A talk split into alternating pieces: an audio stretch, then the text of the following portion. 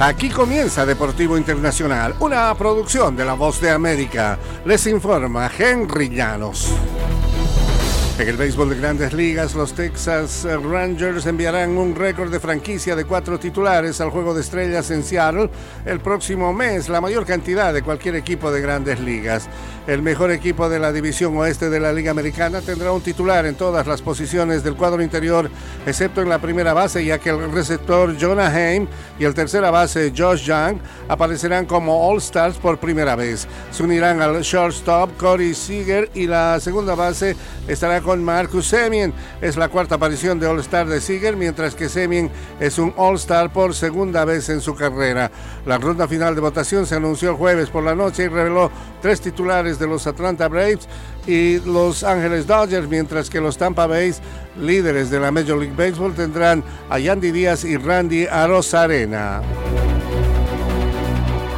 En el fútbol de la Major League Soccer, el argentino Gerardo Tata Martino, entrenador del Inter de Miami, dejó abierta la posibilidad para que el atacante mexicano Rodolfo Pizarro salga del equipo de la Major League Soccer la próxima temporada.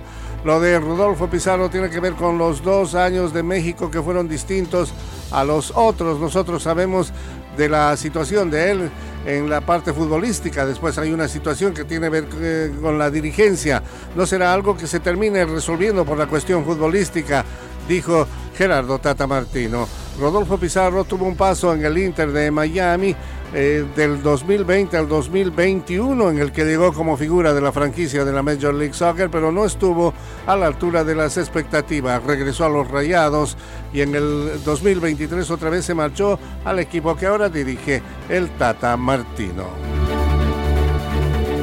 y la Bundesliga ha anunciado su calendario para la temporada 2023 que se inaugurará el 18 de agosto con el duelo entre el campeón de las 11 temporadas más recientes, el Bayern de Múnich, ante el Werder Bremen. El torneo que se podrá disfrutar en vivo eh, en Estados Unidos tendrá otros duelos muy atractivos en la jornada 1 como el Borussia Dortmund contra Colonia el sábado 19 de agosto y la fase regular terminará el 18 de mayo de 2024.